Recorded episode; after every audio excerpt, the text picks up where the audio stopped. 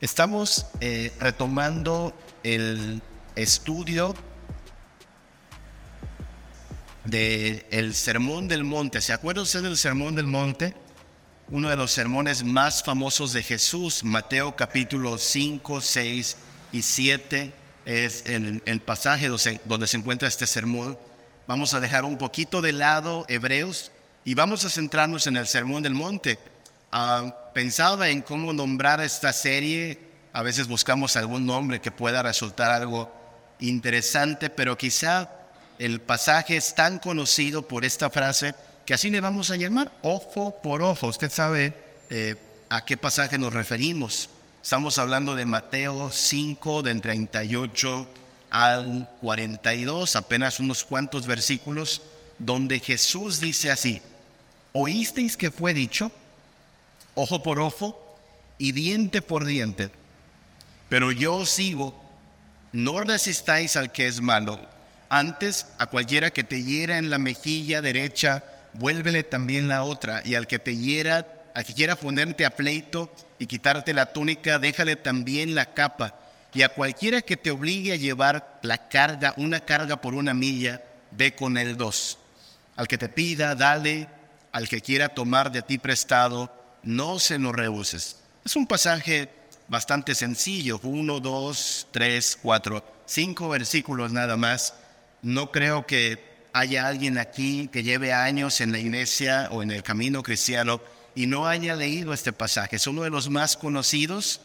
La frase ojo por ojo y diente por diente, a algunos les parece que hace referencia al tipo de actitud que no debemos tomar y que lo que debemos hacer todo el tiempo es poner la otra mejilla. De hecho, alguna vez ha escuchado usted esa frase, a lo mejor, pon la otra mejilla, es momento de poner la otra mejilla. Le decía el domingo pasado que anunciábamos que volveríamos al Sermón del Monte, que en realidad le, saqué la vuelta por cierto tiempo a este pasaje, ¿sabe? Porque cuando analizamos el pasaje, es un poco complejo entender ¿Qué significa esto? No, no tanto por lo que significa en sí, sino porque rompe a lo mejor con algunos prejuicios o por algunas ideas que aprendimos, como esto de que hay que poner la otra mejilla porque no podemos pedir ojo por ojo y diente por diente. Así es que nos vamos a tomar los siguientes tres domingos, bueno, hoy y dos domingos más, para analizar estos cinco versículos a la luz de Mateo, pero también a la luz de toda la Biblia lo más que podamos. Y espero que, ah, lejos de zarandear nuestras convicciones, nos ayude a tener una convicción más firme en lo que significa ser cristianos y cómo es que nos debemos mover en el mundo y cómo incluso debemos pelear cuando es necesario pelear por la justicia. Entonces, comencemos a estudiar este pasaje. Oísteis que fue dicho, ojo por ojo, diente por diente, pero yo os digo, no resistáis al que es malo. Vamos a centrarnos, de hecho, en la primera parte, ¿qué es esto de ojo por ojo y diente por diente? Y hoy vamos a hablar de tres, tres enseñanzas básicas. La primera es esta, ojo por ojo es una buena norma de vida. A diferencia de lo que alguien podría pensar de que ojo por ojo, diente por diente es una mala eh, norma para la vida. Ay, los cristianos no deberíamos pensar así, porque parece que Jesús mismo aquí está diciendo que no pidamos eso. Eh, trataré en los siguientes minutos de convencerle por la Biblia misma que no es lo que Jesús está diciendo. Y que de hecho, ojo por ojo y diente por diente es una buena norma de vida. Vamos paso a paso. Parecería a simple vista que lo que está haciendo Jesús en esta parte del Sermón del Monte es decir, esto no se hace y esto sí se hace. No hagas esto de, bueno, reclamar, ¿no? Ojo por ojo y diente por diente. Esto no lo hagas. Si eres cristiano, si eres creyente en Jesús, no reclames ojo por ojo y diente por diente. Y entonces tienes que hacer esto, ¿no? Pon la otra mejilla. Que entre otras cosas lo que significa es aguantarse, ¿no? Si alguien te causa daño, si alguien te agravia, si alguien te, pues hace algo en tu contra, pon la otra mejilla, aguántate. Eso significa poner la otra mejilla. Sin embargo, Jesús no está diciendo que ojo por ojo y diente por diente sea una eh, norma equivocada. Jesús no está diciendo que ojo por ojo y diente por diente sea algo contrario a la justicia, pero vamos por partes. Quizá una de las razones por las cuales nos parece que demandar ojo por ojo y diente por diente eh, es porque nos suena a que es desquitarnos, ¿no? Nos suena que es vengarnos. ¿Alguna vez se ha desquitado usted de alguien o con alguien? Le hablaron feo y usted se desquitó y habló feo también, habló fuerte. O alguien eh, le causó un agravio y usted se desquitó tratando de devolverle un poquito la injusticia, eh, reclamando justicia. No vayamos a decir que no, todos aquí en algún momento nos hemos desquitado, ¿no? Hemos dicho, ahora va la mía, ahora va mi reclamo. Y también existe la venganza. Y quizá por eso nos suena eh, inapropiado decir ojo por ojo, diente por diente, porque eh, eso suena a desquitarse, eso suena a vengarse y parece contrario al principio de vida y ética del cristianismo. Sin embargo, para entrar en materia de entender lo que es ojo por ojo y diente por diente y cómo en realidad es una buena norma de vida, quisiera contar rápidamente tres historias, o bueno, traer a la memoria tres historias. Historias que usted y yo conocemos porque son de las más conocidas o algunas de las más conocidas de la Biblia. Espero. Una de estas historias es la historia de José. Y algunos andan de José en soñador, José el que llegó a ser rey de, casi el rey de Egipto. No sé si lo ha pensado, pero la historia de José, la historia de José, el que se desquitó. ¿Se acuerda de la historia? Esos mentecatos hermanos que eran eh, un tanto envidiosos y más porque papá le regaló una túnica de colores a José, eh, eh, terminan por echarlo a un pozo, despojarlo de su túnica y después se les ocurre la flamante idea de venderlo a una caravana de ismaelitas para que se lo lleven a Egipto de esclavo. Y le mienten a papá, le dicen, pues encontramos la túnica, mire, está manchada de sangre, a lo mejor una bestia se lo comió. Y ese José acaba en Egipto de esclavo y también acusado falsamente por una señora que lo quería de Sugar Baby, pero no se dejó. Y acabó en la cárcel entonces por al menos dos años quizá tres años, porque alguien a quien le interpretó el sueño se le olvidó el favor que le hicieron hasta que Faraón tiene un sueño y entonces ya sabe la historia. José lo interpreta y llega a ser el comandante de toda la operación para que en Egipto los años de escasez no sean algo lamentable. Sabemos por la historia que llegan los hermanos de José hasta Egipto pidiendo comida y ahí está José al frente de toda la campaña de alimentación. El capítulo 45 de Génesis 3 nos dice que José se dio a conocer a sus hermanos y dijo, yo soy José, vive mi padre. Ahora hubiera sido tan sencillo como eso, ¿no? La historia así de sencilla venden a José, José es esclavizado, José va a la cárcel, pero luego José es puesto al frente de eh, eh, la campaña de alimentación, llegan los hermanos y dice, hola, soy José, bienvenidos. Pero no es lo que pasó.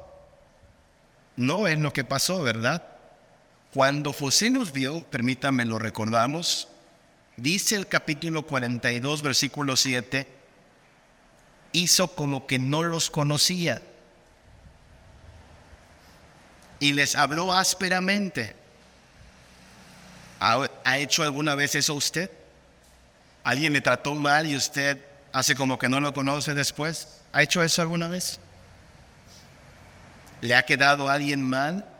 Y entonces, mejor de lejitos, no quiero tener más que ver con esa persona. Me causó agravio, me molestó, me, me, hizo algo que hasta el día de hoy pues lo, sigo cargando, dolió. Ese José ve a sus hermanos, pero dice, hace como que no los conocía y les habló ásperamente. ¿Y sabe qué hizo José? Por la historia sabemos que José los acusó, son espías.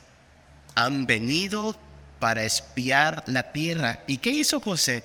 Dice el texto que los puso en la cárcel por tres días. Génesis 42, 17. ¿Cómo ve usted el carácter de José? ¿Los está tratando mal? ¿Está siendo justo? ¿Está siendo injusto? ¿Se está desquitando? Hermanos, tres días no es mucho, ¿no? Le digo, a José le tocaron tres años en la cárcel, a lo mejor, al menos dos. Así es que les hizo probar la hospitalidad carcelaria de Egipto a sus hermanitos, tres noches en la cárcel. Ya después de esos tres días hizo un cambio y dijo, bueno, pueden irse, pero se va a quedar Simeón. Simeón se queda hasta que ustedes vayan y me traigan a su hermanito el menor, un tal Benjamín, ¿se acuerdan? Y ahí se quedó Simeón y vuelven los hermanos. Y el papá no quiere dejar que Benjamín vuelva, pero por fin lo convencen, es mucha el hambre. Traen a Benjamín, los trata muy bien José, les sirve un banquete, les devuelve el dinero. Y cuando ya están camino a casa, ¿qué le dice José a su criado? Esconde mi copa de plata en la bolsa del menor. ¿Qué le pasa a José? ¿Qué, qué, qué hay en su corazón que José dice, vamos a hacerlo así? Y entonces cuando van en el camino de vuelta, usted sabe, los agarran, los llevan presos. Ellos dicen, pues en, en quien esté en quien sea encontrada la copa que muera y nosotros seremos tus esclavos, no saben que en realidad es una trampa de José. Y ya luego, claro, la Biblia nos dice que ya José no pudo contenerse más y abiertamente les dice, yo soy José. Y entonces es misericordioso con ellos también. Pregunta, ¿se desquitó José? Fue el actuar de José así de, no hombre, no pasa nada, borrón y cuenta nueva? ¿O les hizo probar tantito, tantito, su maldad, su traición, su mentira, su engaño? Y en toda la historia usted no ve a Dios diciendo, mm, José, qué malo eres, te voy a castigar por eso. No, no. José está... ¿Qué diría usted? ¿El, ¿El desquite de José fue ojo por ojo? Yo diría que fue pestaña por ojo. Fue un poquito. Cosa de nada. Un susto. Para que aprenda. No nos mató. No nos dejó con hambre. Les dio comida, por ejemplo. Les devolvió su dinero pero un poquito, para que tengan una lección. Eso es desquitarse. Y tal parece que no fue ojo por ojo, insisto, fue, como decimos, una de cal y por todas las de arena. Otra historia. ¿Se acuerda usted de este milagro? Asombroso milagro. El día que el sol se detuvo. ¿Se acuerda de esa historia? Nos la contaron de niños también. El día que el sol se detuvo, no sé si porque la historia es muy violenta, pero mis maestros no me la contaron tal cual está en la Biblia, ¿saben? Solo lo asombroso fue que el sol se detuvo. Pero pregunta, ¿por qué se detuvo el sol? ¿Se acuerda por qué se detuvo el sol? ¿Qué motivó a Josué, el capitán del ejército de Israel, a pedirle a Dios que detuviera el sol? Le cuento rápidamente, Israel había hecho una alianza con unos tales gabaonitas, ¿sí? Que al verse indefensos van y piden ayuda a Israel diciendo, eh, eh, son bastante abusados, ¿sabe? Dicen, bueno, si un día nos toca estar en desventaja, nos conviene tener un aliado como Israel. Y de pronto los vecinos de los Gabaonitas, cinco reyes, se dan cuenta que los Gabaonitas hicieron pacto con Israel y van a subir para destruir a Gabaón. Y entonces le echan el pitazo a Israel, oye, ahí vienen nuestros enemigos, cinco ejércitos tú y yo hicimos pacto, ven a defendernos. Y la Biblia dice que Israel cumpliendo al pacto que habían hecho, sube a defender Gabaón y arrasan con los enemigos. Dios le dice a Josué, no tengas cuidado, vas a derrotarlos. Josué 10, del 12 al 13 dice que entonces Josué, Josué habló a Jehová y dijo en presencia de los israelitas, Sol, detente en Gabaón y tú, luna, en el valle de Ajalón. Y el sol se detuvo y la luna se paró hasta que la gente hubo qué? Vengado. Hasta que la gente se hubo vengado de sus enemigos. ¿Por qué se detuvo el sol, hermanos? Muy simple. Israel estaba ganando la batalla, estaba haciendo matazón, perdón por, por la idea, pero así es como eran las batallas, cabezas rodando, brazos partidos, sangre corriendo a chorros, Israel ganando las batallas en nombre de Dios. Ay, se está haciendo de noche, no hay alumbrado público, y si se hace de noche no podemos matar a todos los enemigos. Por favor que se detenga el sol. ¿Por qué? Para arrasar con todos ellos, para matarlos y usted no ve a Dios diciendo, ay Josué, qué sanguinario me saliste. No. Se lo cumplió Dios. Se paró el sol. Y hubo luz hasta que Israel pudo vengarse de sus enemigos. Pregunta, ¿fue justa la venganza de Israel? Al menos fue menos que ojo por ojo porque aquellos cinco reyes querían arrasar con todo Gabaón. Y sin embargo Israel solo aniquiló a los ejércitos. Dice el texto, le invito a leerlo en su casa porque aquí no hay mucho tiempo, pero el texto dice que cuando ya los eh, que iban persiguiendo llegaron a las ciudades, no los persiguieron más. Cuando alcanzaron a entrar a sus ciudades corriendo, ahí muere no los siguieron hasta las ciudades, no destruyeron ciudades, solo ejército. Así es que Israel estuvo en batalla y solo destruyó a los ejércitos enemigos. Pudo haber barrido con todos, pero perdonó la vida en las ciudades. No fue ojo por ojo exactamente, fue menos que ojo por ojo. Una tercera historia, usted la conoce, Esther. Algunos hablan de Esther como una especie de princesa de Disney, no sé por qué tipo Blancanieves, tipo La Cenicienta o la Bella Durmiente, pero Esther, Esther fue una reina vengadora. La historia de Esther es una historia de venganza.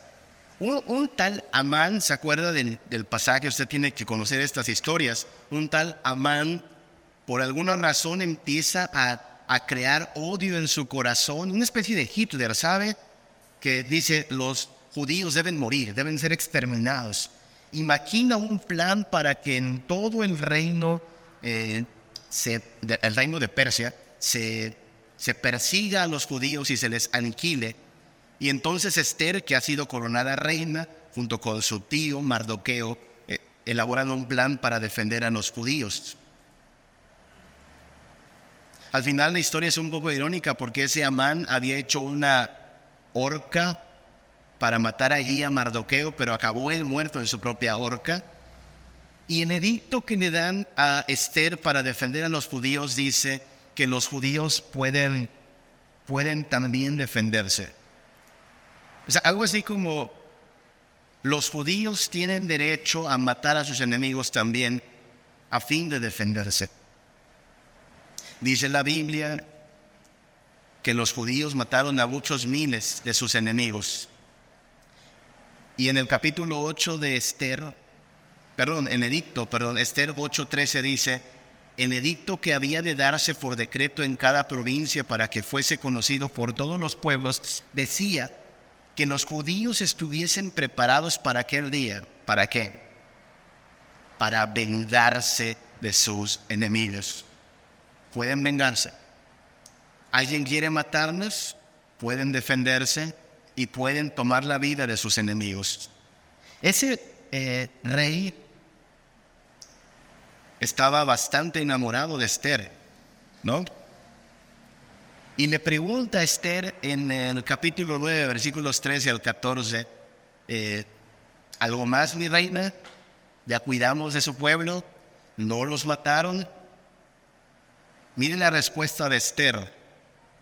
Respondió Esther, si place al rey, concédase también que mañana a los judíos en Susa se hagan conforme a la ley de hoy y que cuelguen en la horca a los diez hijos de Amán. Y mandó el rey que se hiciese así. Noten lo que hizo el, el rey. Quiere complacer a la reina Esther. ¿Hay algo más? Y dice, bueno, un día más para poder cobrar venganza.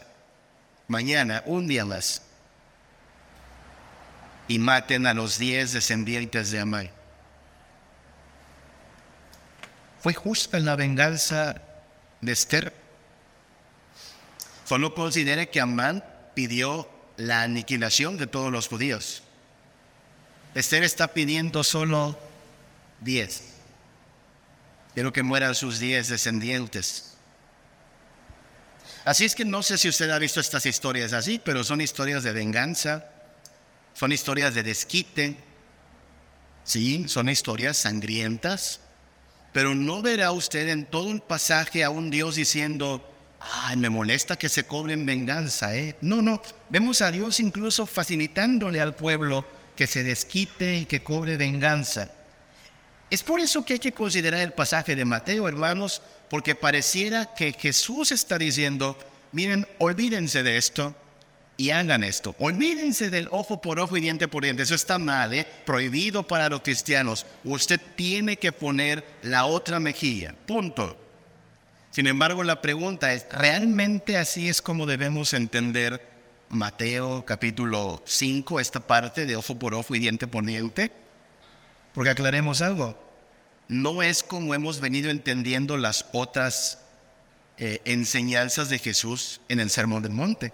Por ejemplo, versículos antes, en Mateo 5:21 Jesús dijo, oísteis que fue dicho, no matarás.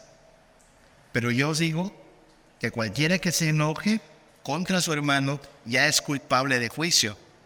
Y aquí nadie dice, bueno, Jesús está quitando esta ley, la de no matarás, y nos está diciendo que solo te ocupes de no enojarte. No, no, no, no, no. Jesús lo está diciendo, abrogada esta ley y ahora un nuevo mandamiento. No es lo que está diciendo. De hecho, así es como entendemos esta primera enseñanza. Esta ley es buena, no matarás. ¿Quién dio esa ley? Dios. No matarás. Pero lo que está haciendo Jesús es decir, bueno, aparte de esta ley que es buena, toma también en cuenta que cuando te enojas contra tu hermano, ya estás preparando el camino hacia problemas mayores.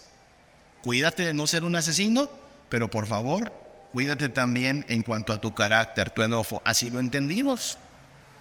También dijo Jesús aquí en este pasaje, en el Sermón del Monte, oísteis que fue dicho, no cometerás adulterio, Mateo 5, 27. Pero yo os digo, cualquiera que mira a una mujer para codiciarla, ya adulteró con ella en su corazón. ¿Qué está diciendo Jesús? Olvídense de lo de no cometer adulterio, solo cuiden sus pensamientos. No está diciendo eso. De hecho, lo que está diciendo es en, en la misma dinámica. Esta ley es buena. ¿Cuál? No cometas adulterio. Pero, pero también considera esto. Puede ser que no te has ido al motel con una amante, pero desde que estás mirando a alguien para codiciar, sabes, también tu corazón se está yendo hacia una especie de adulterio. ¿Se da cuenta que hace Jesús? Dice, mira, esta ley es buena, cúmplela. Si ya la cumples, qué bueno, pero también considera esto. Entonces, así es como debemos entender este pasaje. Uno más. Jesús dice en Mateo 5:33, eh, también habéis oído que fue dicho a los antiguos, no perjurarás, o sea, no jurar en vano.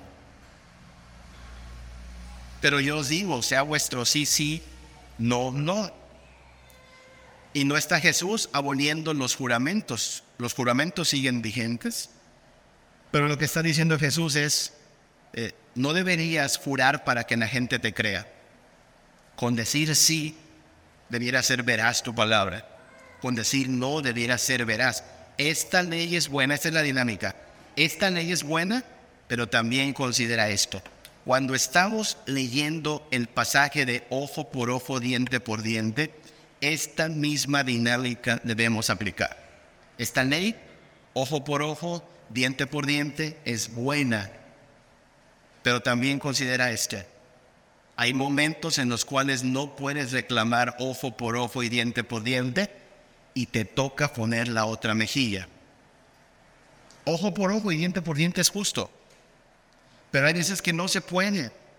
Hoy no vamos a hablar del cuándo no se puede porque tendremos que esperarnos para un domingo más, pero estamos planteando que ojo por ojo es una buena norma y a veces hay que poner la otra mejilla. ¿Por qué es una buena norma? Pues porque, Dios la inventó, ¿saben? Ojo por ojo, diente por diente es parte de la ley, como lo veremos en un momento. Pero avancemos un poco más.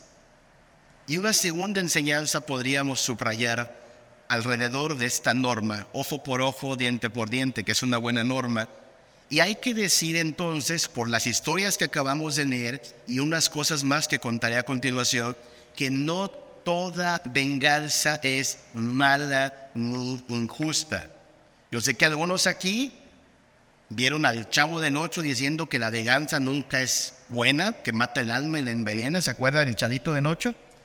Pero yo le tengo que decir por la escritura misma que no, no, no, no, no toda venganza es mala y no toda venganza es injusta. Hay una venganza que es justa, legítima, correcta incluso a la, delante de Dios. De hecho, le tengo que decir que hay dos formas legítimas de venganza. No sé si suena raro para usted, pero hay dos formas legítimas de venganza. La primera, ¿cuál es? La venganza que viene como resultado de un juicio justo. Hay autoridades, las autoridades ejercen justicia, le dicen a alguien, usted es culpable de esto y de esto, usted tiene que pagar, usted tiene que resarcir, o usted tiene que ir a la cárcel, o en países donde está aprobada la pena de muerte, usted tiene que morir por lo que hizo. Esta venganza, producto de un juicio justo, es legítima. Dios mismo en su ley estableció eh, algo, algo muy interesante. No tenemos todo el tiempo para hablar del tema, pero hay algo que se llamaban ciudades de refugio en Israel.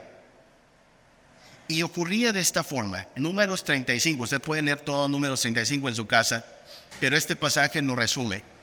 Dios dice, habla a los hijos de Israel y diles, números 35, 10 al 12. Ciudades de refugio tendréis, donde huya el homicida que hiriere a alguno de muerte sin intención. Y os serán aquellas ciudades para refugiarse del vengador, y no morirá el homicida hasta que entre en juicio delante de la congregación que eran las ciudades de refugio, tres ciudades en todo Israel, a donde uno podía huir si de pronto mataba a alguien sin querer.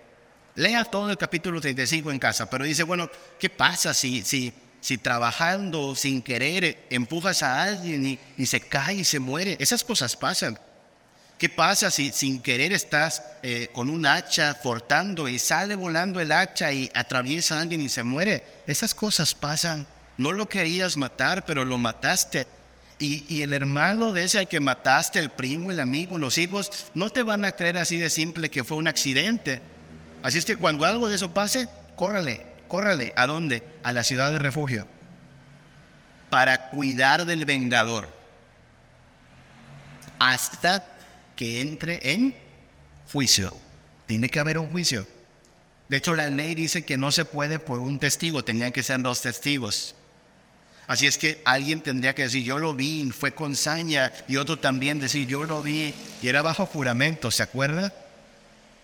Entonces las ciudades de refugio eran, eran lugares de amparo en lo que llegaba el juicio. Si en el juicio resultaba que no, sí fue con saña, sí fue maleante este hombre, lo entregaban al vengador y lo mataban. Si resultaba que no, fue accidente, no lo quería matar, de hecho hasta eran amigos, bueno, puede quedarse en la ciudad de refugio hasta que muere el sumo sacerdote. Si se le ocurre salir de la ciudad de refugio, el vengador no encuentra lo puede matar. Así funcionaba la ley. Ahora, si se da cuenta, entonces había venganza, pero una venganza bajo un criterio de justicia. De hecho, dice el mismo Deuteronomio, ahora un pasaje alterno respecto a las ciudades de refugio, Deuteronomio 19, si hubiere alguno que aborreciere a su prójimo y lo acechare y se levantare contra él y lo hiriere de muerte y muriere y huye a una de estas ciudades, o sea, muy vivo, ¿no? Van a, negar que fue accidental. Entonces los ancianos de su ciudad enviarán y lo sacarán de allí y lo entregarán en mano del vengador de la sangre para que muera. O sea, si alguien sí mató a, su prójimo con alevosía y ventaja, no hay lugar para él en la ciudad de refugio. Lo sacan y lo matan. Versículo 13, no le compadecerás. No hay compasión. No hay. Y cierra Deuteronomio 19, 21, explícitamente afirmando, no le compadecerás. Noten lo que dice Dios en su ley vida por vida, ojo por ojo, diente por diente, mano por mano, pie por pie. ¿Quién inventó esta ley? Dios. Dios que está diciendo, si causas un daño, tienes que resarcir el daño. Y va a ser equiparable a la cantidad de mal que causaste. Si matas a alguien, tu vida será el castigo ojo por ojo, diente por diente. Esto aplicaba también para los demás conflictos. Supongamos que alguien le roba una vaca a su vecino y lo llevo a juicio. ¿Cuántas vacas me debe el vecino? Una. No puedo decir, bueno, quiero cinco vacas. No, no, señor, le robaron una. Una va a tener. Ojo por ojo, diente por diente. Si el vecino, no sé, dejó libre a su buey y el buey entró en mi parcela y el buey se comió 20 metros cuadrados de mi cosecha, solo puede elegir esos 20 cuadrados en resarcimiento. Ojo por ojo. Porque usted sabe lo que pasa también. Hay gente que es bien tranza. Y cuando se quiere cobrar lo que le hicieron, aprovecha. Conocí a un muchacho que chocando le dio un llegue a una motocicleta y de la motocicleta se fue pues algo de alguna parte trasera, pero exigió el de la motocicleta que cree casi la moto nuevecita. Eso pasa, ¿verdad? Alguien que dice, pues aquí es donde y aprovechamos y viene y piden más de lo que es justo. Entonces, ojo por ojo y diente por diente es una medida justa para resarcir los daños, para arreglar las cosas, para resolver pleitos. Entonces, la venganza que se ejecuta por la justicia de un tribunal es legítima, hermanos. En el Nuevo Testamento esto perdura. Pablo, allá en Romanos 13, nos advierte acerca del magistrado civil, que es, el que tiene la autoridad, ¿no? el que tiene control de la ley. Dice Romanos 13:3. Porque los magistrados no están para infundir temor al que hace el bien, sino al malo. ¿Quieres pues no temer la autoridad? Haz lo bueno y tendrás alabanza de ella. Ese Axelito, mi hijo, está aprendiendo un poquito acerca de justicia. Por alguna razón en la calle donde vivimos, a diario se da unas tres vueltas una patrulla. Y él dice, no quiero que me lleven la policía. Mi respuesta es, ¿te has portado mal? ¿Has hecho algo malo? No, pues entonces no debes tener temor en lo que está diciendo Pablo, ¿no? No tengas temor, la policía, el magistrado, los tribunales, la Guardia Nacional no están para que tema el que hace el bien, sino el que hace el mal. Versículo 4. Porque es servidor de Dios para tu bien, pero si haces lo malo, teme, porque no en vano lleva la espada. En aquella época no había metralletas ni pistolas, había espadas. ¿Y qué dice? No en vano lleva la espada, pues es servidor de Dios, vengador para castigar al que hace lo malo. Y es una de las razones, hermanos, por las cuales es preocupante, muy preocupante, la escalada de violencia y de impunidad en que se ha sumido nuestra nación recientemente. Porque lo único que le pediríamos a nuestra autoridad es mantengan a raya a los criminales. No sé si, si, si lo supo, pero en recientes días ya volvieron a aparecer cadáveres acá en nuestro estado. Nos, nos jactábamos de ser un estado bastante tranquilo y de pronto escuchamos más cosas y el país es, es algo semejante. Según la estadística, cada día están muriendo 100 personas por el crimen. Y una estrategia de abrazos, no balazos, no va de acuerdo a lo que la Biblia prescribe aquí. ¿Qué debe hacer una autoridad contra el malo? Apúntenle bien y neutralice a estos malvados. Porque lo único que tenemos en un estado o en una nación donde el crimen no es detenido, no es castigado, es que empieza a aflorar más. Ay, pero es que eso no es, no es de cristianos. Pero yo solo he citado la Biblia, sería. Y como Dios de ninguna manera da por inocente al culpable.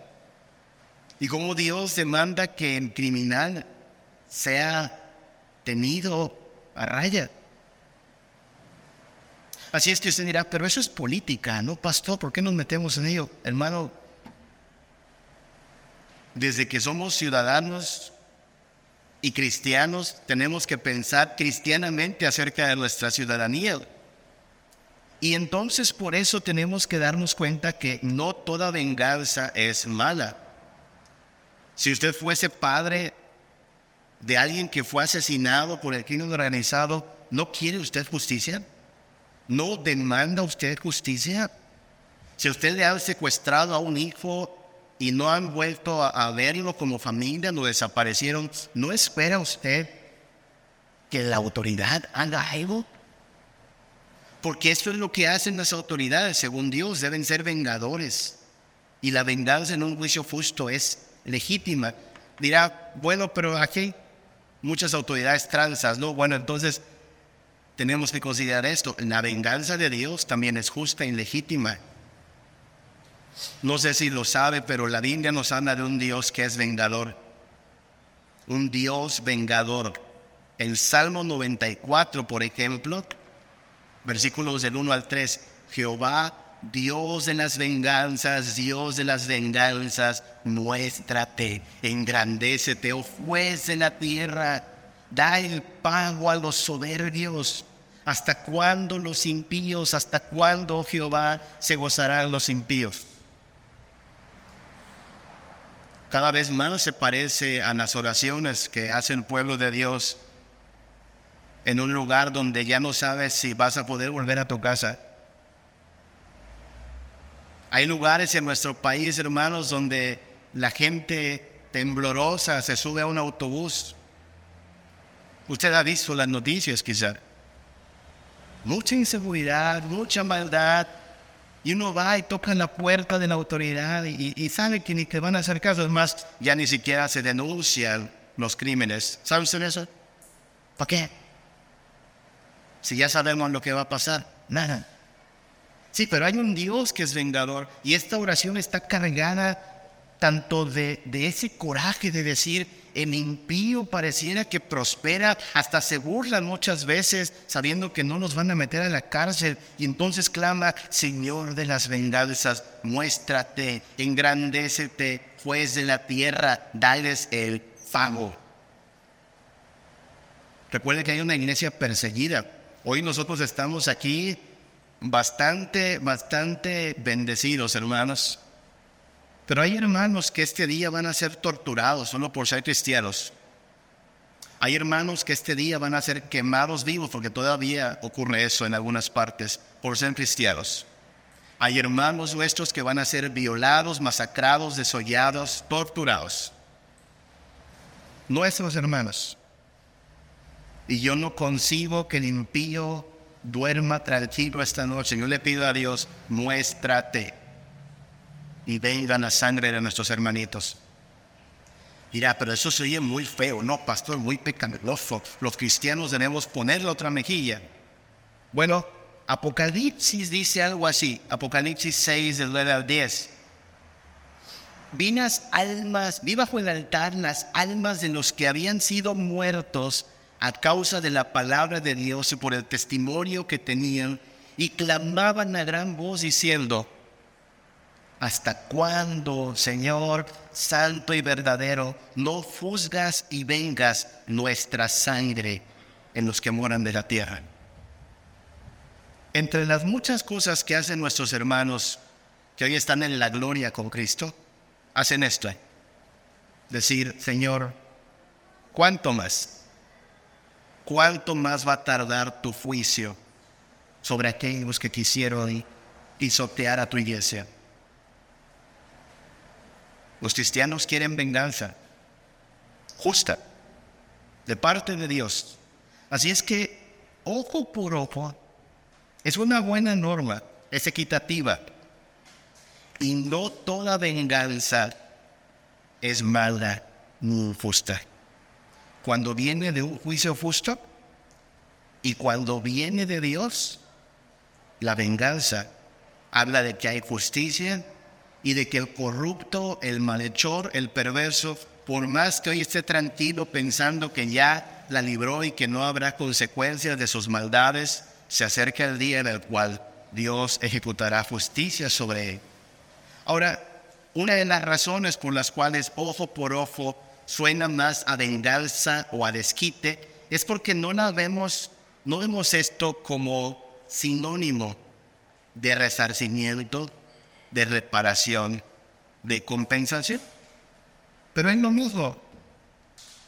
Pedir venganza es pedir, básicamente eso, resarcimiento. Me hiciste un daño, quiero resarcirlo. Es desquitarnos, ¿no? Me, me, causaste un mal y quiero que me devuelvas aquello que perdí por tu culpa. Estás en deuda. Y entonces le invito a que vea venganza, desquite como sinónimos de resarcimiento, reparación, compensación, porque son básicamente lo mismo cuando son justos, cuando no viene por nuestra propia mano. Próximo domingo hablaremos en la otra parte de poner otra mejilla. Pero si alguien está teniendo problemas para decir, ¿qué le pasa? ¿Qué nos pasa? Algo no cuadra en esto de la venganza. Le haría algunas preguntas, hermanos. Si usted si usted renta algo, no sé quién aquí renta una casa, y alguien ya le debe cinco meses de renta, ¿usted espera que le paguen esa renta atrasada? ¿O va a poner otra mejilla? Usted dice, me debe cinco meses y quiero que me pague los cinco meses. O va a decir, pero como soy cristiano, pongo la otra mejilla, entonces no me debe nada. ¿Qué va a hacer? Queremos resarcimiento, ¿no? No está siendo injusto, ¿no? Es más, no está diciendo, como me debe cinco meses y no he pagado, le voy a cobrar siete. Ah, ah, eso no es ojo por ojo. Eso es querer más que el ojo por ojo. ¿Se está desquitando? No. Estoy reclamando lo que es mío. Si usted pide un producto y ese producto sale defectuoso, ¿usted reclama la devolución de ese producto o de su dinero? O dice, bueno, voy a ponerle otra mejilla. ¿Qué hace? ¿Pide que sean efectivas en la garantía o ponen otra mejilla? Se da cuenta que no es así nada más decir, ah, te lo perdono, porque acabas perdonándolo todo cuando en realidad es justo que digas, no, no, no, me quedaste mal, me hiciste perder, me defraudaste y te estoy pidiendo una justa retribución, una justa compensación. Ay, los cristianos no saben poner otra mejilla. Bueno, es que no estamos hablando de pasar por inocente al culpable. Estamos hablando de algo que es justo le roban el auto y usted tiene cámaras y sabe quién fue, pone una denuncia o ponen otra vejilla. ¿Qué va a hacer, hermano? Cuando tenga usted en su posibilidad llevar ante la justicia a alguien que le causó daño y exigir la retribución de aquello que se le quitó. ¿Ponemos la otra mejilla? ¿O vamos con el juez? ¿Se da cuenta? Yo no le acusaría a usted si usted va y denuncia al que le causó un agravio. ¿Por qué? Está buscando justicia. Es más oro para que el juez le dé la razón y le devuelvan aquello que le quitaron. Hay gente que piensa que eso no es el cristiano. Le voy a decir por qué. Porque esperan que los cristianos seamos unos dejados, ¿sabe?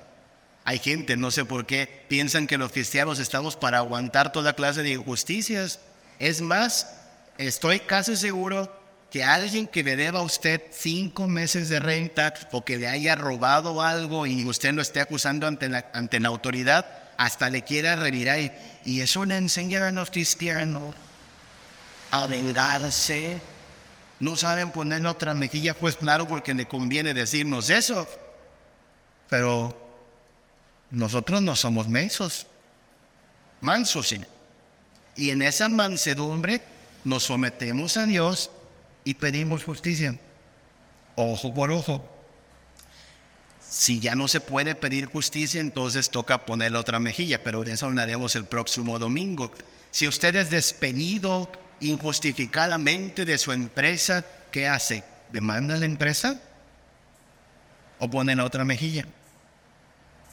¿Se da cuenta?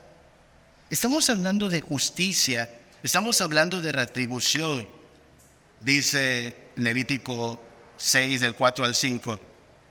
Leyes de la restitución, ¿sabe?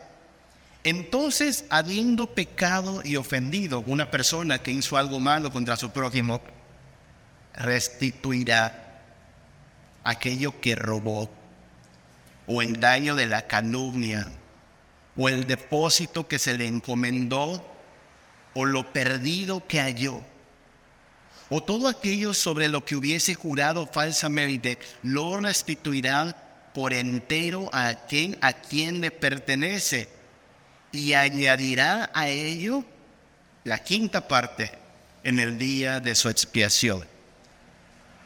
O sea, si alguien se le prestó algo y no lo devolvió, si alguien calumnió, si alguien robó, si alguien se encontró algo y dijo es mío, pero luego salió el dueño, tienes que restituirlo. Ojo por ojo. Es justo si a usted le han causado un agravio, si a usted le robaron, que usted diga, exijo restitución, me debes. Es justo, ojo por ojo, solo pidan con justicia. Pero también seamos claros, hermanos, los que pedimos justicia, tenemos que también ser justos en restituir.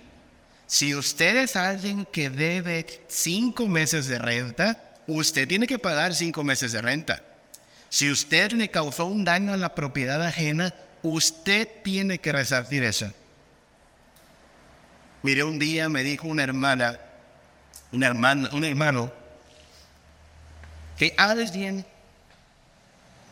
aquí en nuestro estacionamiento, en una maniobra con su carro, le rompió el vidrio, ¿sabe? rompieron el vidrio.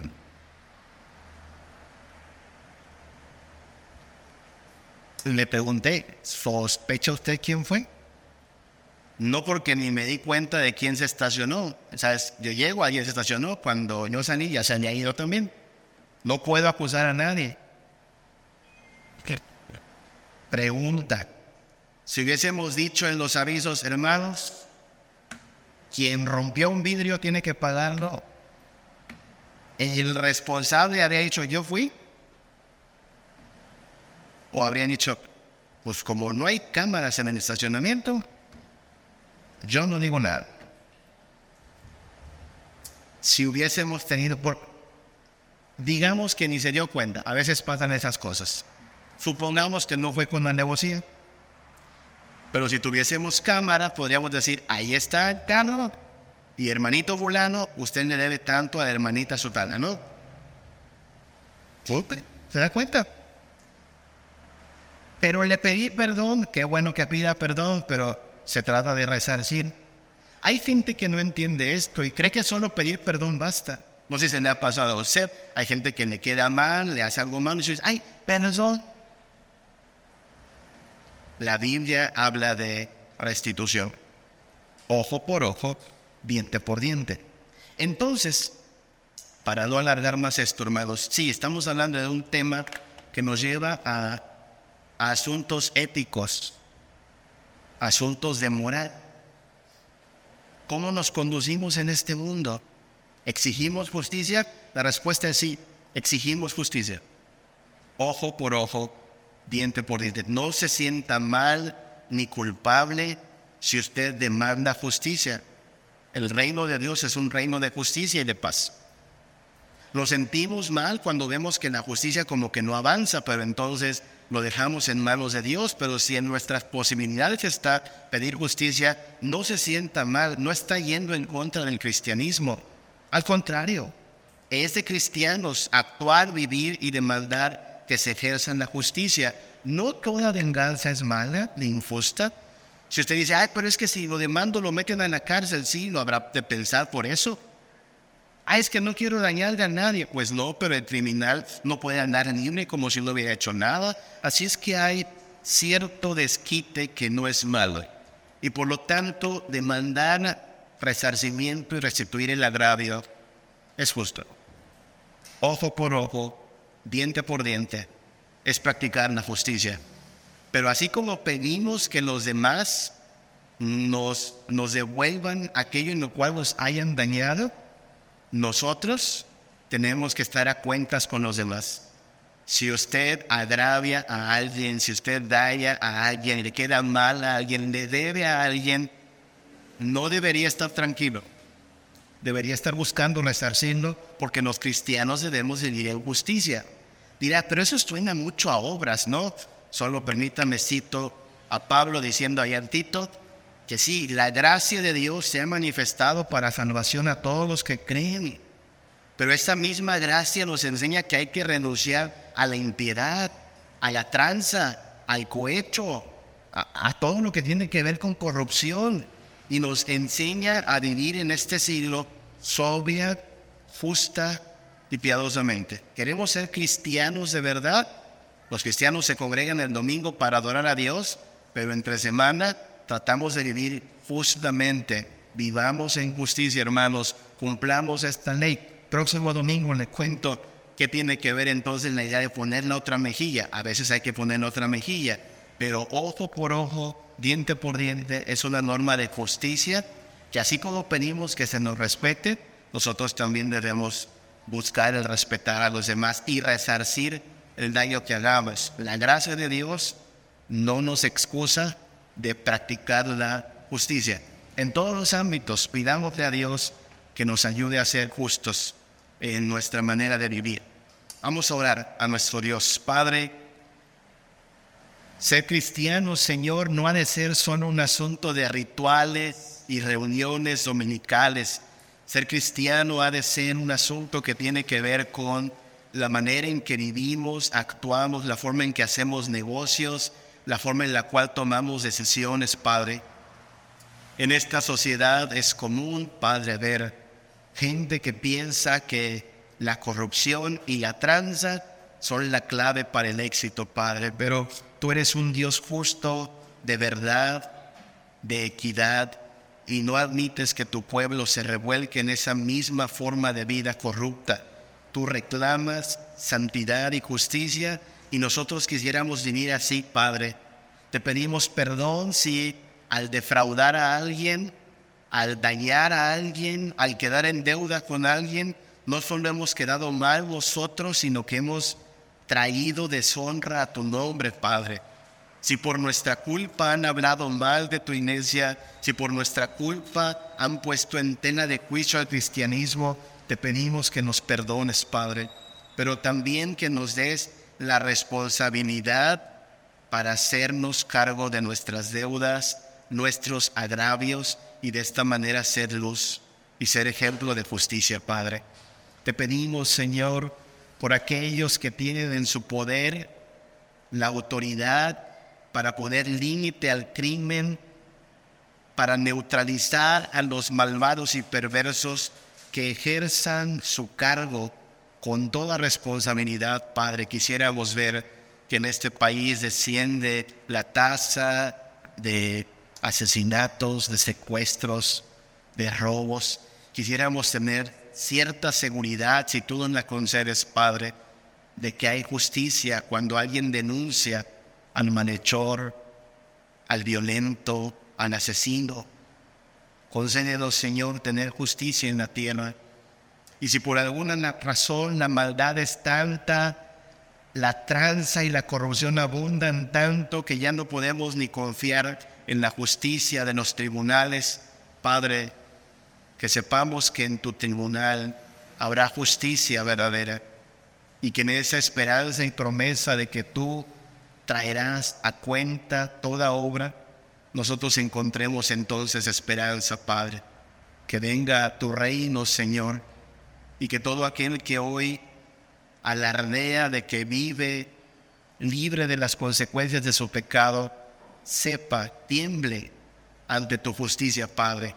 Y a nosotros mismos entonces danos temor y temblor para vivir bajo tu gracia, pero también ejerciendo la justicia, Padre. Que no le debamos nada a nadie, que no defraudemos a nadie, Padre, que seamos responsables y que tu iglesia brille en esta tierra por ser un pueblo que vive sobria, justa y piadosamente, Padre. Enséñanos a vivir como a ti te agrada después de este día que en todo lo que hagamos entre semana seamos santos, seamos justos para tu gloria. Te lo pedimos en el nombre de Cristo Jesús. Amén. Cuando pienso en tu amor tan bello y te veo a ti en santidad y tu divinidad excede las riquezas de este mundo.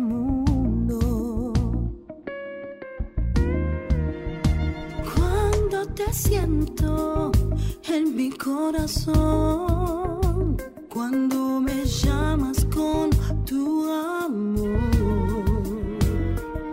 Cuando todo está como a la